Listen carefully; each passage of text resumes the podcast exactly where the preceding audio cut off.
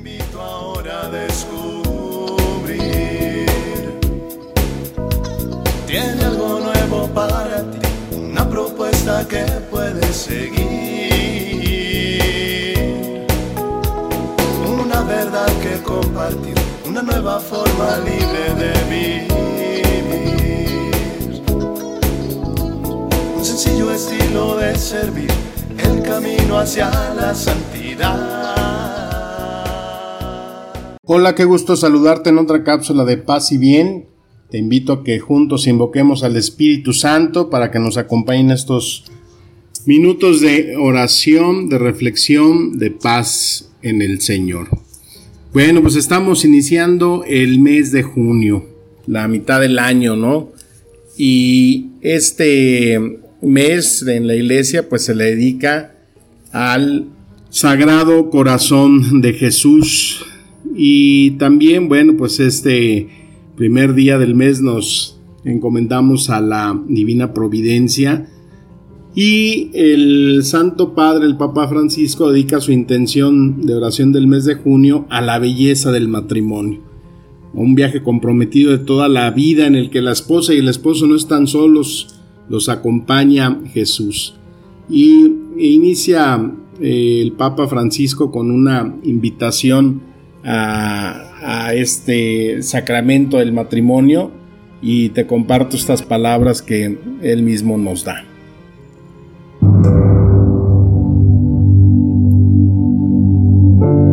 Es cierto eso que dicen algunos, que los jóvenes no quieren casarse, especialmente en estos tiempos tan duros. Casarse y compartir la vida es algo hermoso.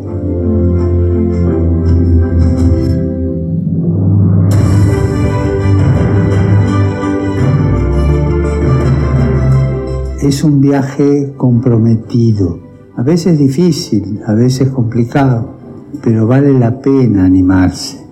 Y en este viaje de toda la vida, la esposa y el esposo no están solos, los acompaña Jesús.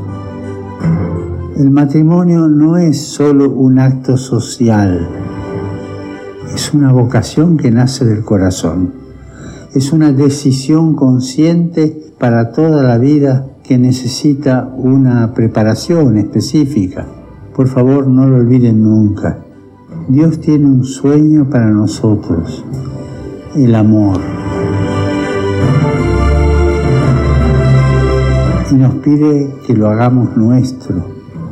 Hagamos nuestro el amor, que es el sueño de Dios. Y recemos por los jóvenes que se preparan para el matrimonio con el apoyo de una comunidad cristiana para que crezcan en el amor, que crezcan en el amor con generosidad, fidelidad y paciencia, porque para amar hace falta mucha paciencia, pero vale la pena, ¿eh?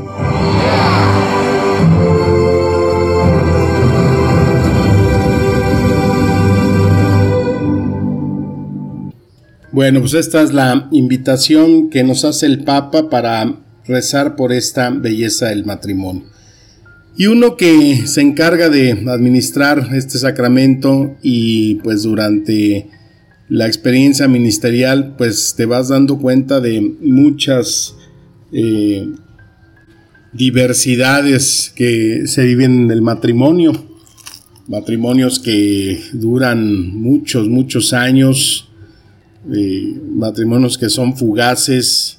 Algunos matrimonios que se aferran y luchan por eh, sobrevivir en este sacramento y los problemas y las situaciones que se viven cada día y la experiencia personal que tenemos de nuestras familias, ¿no? Pues yo considero que eh, mis padres duraron 52 años de casados, les pude celebrar la, la misa de 50 años y bueno, pues eh, fue un matrimonio que en lo que a mí me tocó vivir hubo de todo, ¿no? Momentos alegres, momentos muy difíciles. Y, sin embargo, pues eh, salió mm, pues todo adelante, ahora sí que hasta que la muerte los separó, ¿no?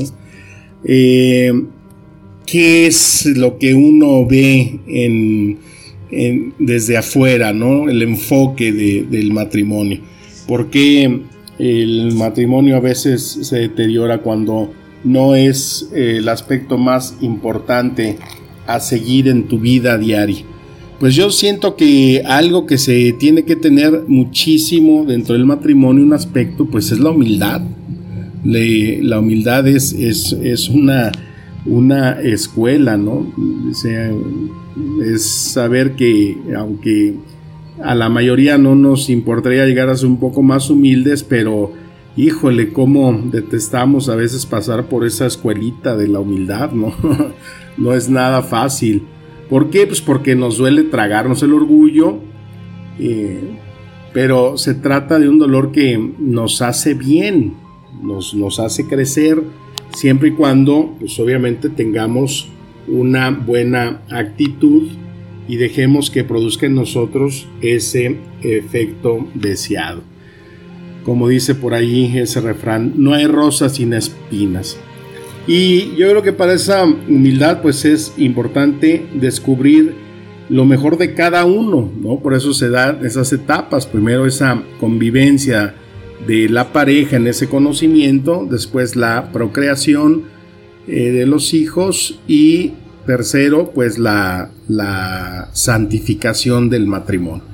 Entonces, este descubrir de lo mejor de cada uno, pues es porque cada ser humano tiene y ha tenido una experiencia diferente, algo que tú no has tenido. Y en esos aspectos, pues cada uno se aventaja. Por eso, esa frase tan em, conocida de Einstein, ¿no? Que uno, haciendo los grandes cerebros de la humanidad, decía, nunca he conocido a una persona tan ignorante que no tuviera algo que enseñarme. O sea, es la humildad, ¿no? De saber que en cualquier persona podemos encontrar siempre un vestigio de enseñanza. Y la humildad también nos eh, lleva a ser sinceros en ese elogio que hacemos de los demás, ¿no?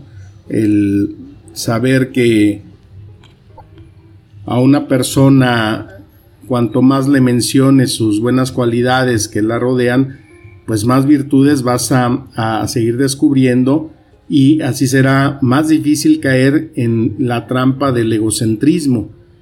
Si a alguien le estás diciendo constantemente sus virtudes, sus elogios, eh, sus potencialidades, pues ahí como la vas a poder desdeñar, ¿no? Y esto es muy importante en la vía del matrimonio es algo que cautiva sentir admiración por la persona. Otro aspecto que nos da en la humildad y es importante en los matrimonios, pues es no demorarse en admitir cuando cometes un error. Dicen que la frase más difícil de pronunciar en cualquier idioma es me equivoqué.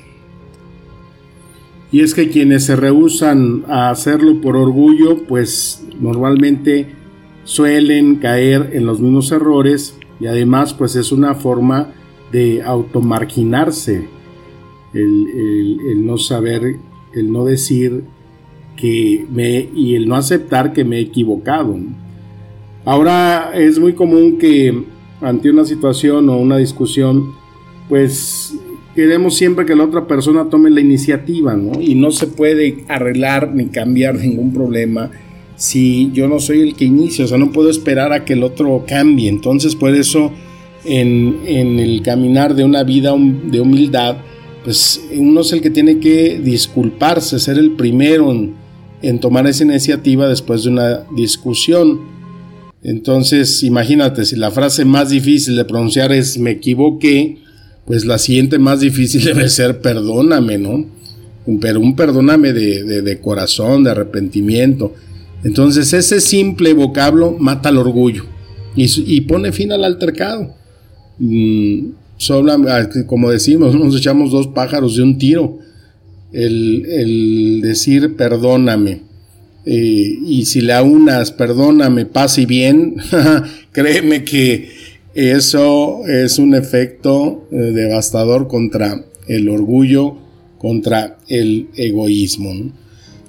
Para ser humildes necesitamos admitir nuestras limitaciones y nuestras necesidades. ¿no? Eso es parte de la naturaleza humana querer dar siempre la impresión de ser fuerte y, autosuficiente. ¿no? Viene el enojo, entonces yo no te necesito, yo soy eh, autosustentable, eh, no necesito de nadie. Y eso pues normalmente no hace más que dificultar las cosas. Si manifiestas humildad pidiendo ayuda a los demás y aceptando que necesitamos esa ayuda, pues la verdad siempre vamos a salir ganando.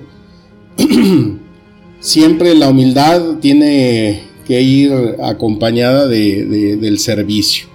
Entonces siempre ofrecernos ayudar en el matrimonio, a, pues no sé, cuidar a los hijos, lavar la ropa, eh, lavar la, la losa, barrer, trapear las actividades domésticas que se necesitan para el orden y para vivir eh, pues adecuadamente pues requiere el servicio tanto del hombre y de la mujer, ¿no? Entonces es un aspecto muy importante siempre el servicio para que esa humildad se vaya eh, consolidando.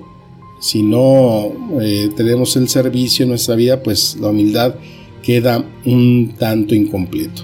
También otro paso de la humildad pues, es reconocer eh, a Dios el mérito de toda cualidad que nos ha dado, de todo don que ha puesto en nosotros y de todo lo bueno que nos pueda ayudar a hacer. Entonces, uno de esos dones que necesitamos pedir y, tener siempre a flor de piel y que va muy de la mano también de la humildad, pues es el perdón. Por eso nos dice en la primera de Pedro, capítulo 3, versículos 8 y 9, en fin, sed todos un mismo sentir, compasivos, amándose fraternalmente, misericordiosos, amigables, no devuelvan mal por mal, ni maldición por maldición, sino que por el contrario, bendiciendo, sabiendo que fueron llamados a heredar una bendición. Entonces, eh, estos son unos pasos muy importantes para afianzarse en la humildad que es tan necesaria para vivir este encanto, esta belleza que nos habla el Papa del matrimonio. Pues hay otros aspectos, ¿no? Pero pues esto lo quise centrar en esta, en esta cápsula. Y saber también que en, esa, en ese caminar del, matrimonio, pues todo esto es muy importante, ¿no? Se necesita esa humildad, ese perdón. Cuando vemos ya matrimonios avanzados, ¿no? Que ya son abuelitos, que ya están solos, sin los hijos y más si el esposo ya se jubiló, que se vuelve un verdadero lastre para la, la, esposa, ¿no? Que está todo el día desde que amanece. ¿Y por qué hiciste eso? ¿Y cómo lo vas a hacer? ¿Y qué le vas a poner? ¿Y para qué compras tanto? ¿Y para qué gastas tanto? ¿Y por qué le echas tanto? No, no, a veces aquí vienen las esposas y dicen, padre, ya no aguanto, quiero ahorcar a mi esposo. Pues sí, es que eh, si no se pone, si no se tiene esa eh, aceptación, esa humildad que se necesita para continuar en las etapas diferentes del matrimonio, pues esto se vuelve un verdadero caos. Al igual que los matrimonios que van empezando, se necesita mucha disposición, mucha humildad y muchos de los pasos que hemos comentado, así como eh, aunados al perdón y al servicio. Y esto pues tendrá siempre un buen efecto en la vida y en la belleza del matrimonio. Sabemos que pues eh, esa proporción de matrimonios pues está disminuyendo mucho en países del mundo. Se ha multiplicado también mucho el número de divorcios que afectan a más de la mitad de los matrimonios. Y lo único que sostendrá y sacará siempre a flote el matrimonio pues será esa tendencia a que el amor esté siempre eh, vivo, que sea lo más importante en tu proyecto de vida como esposos. Y esas claves tan importantes que el Papa nos da en ese documento que se llama Amoris Letizia, pues habla de que en las claves importantes del matrimonio es ser desprendidos, pedir perdón, alegrarse por los demás, tener confianza, cultivar el amor que lo soporta todo, elegir primero la amabilidad, decir no a la arrogancia, sanar la envidia, tener actitud de servicio, y practicar la paciencia.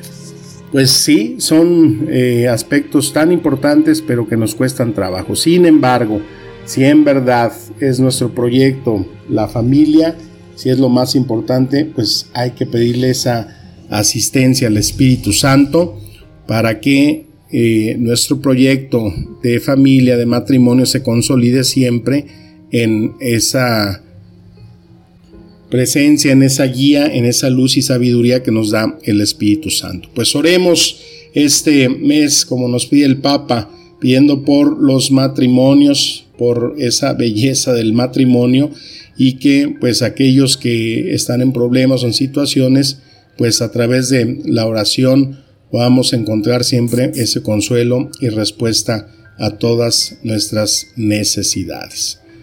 Pues que las palabras nos sigan administrando el espíritu y vida. Te mando un fuerte abrazo, feliz inicio de este mes de junio y mi deseo profundo de paz y bien.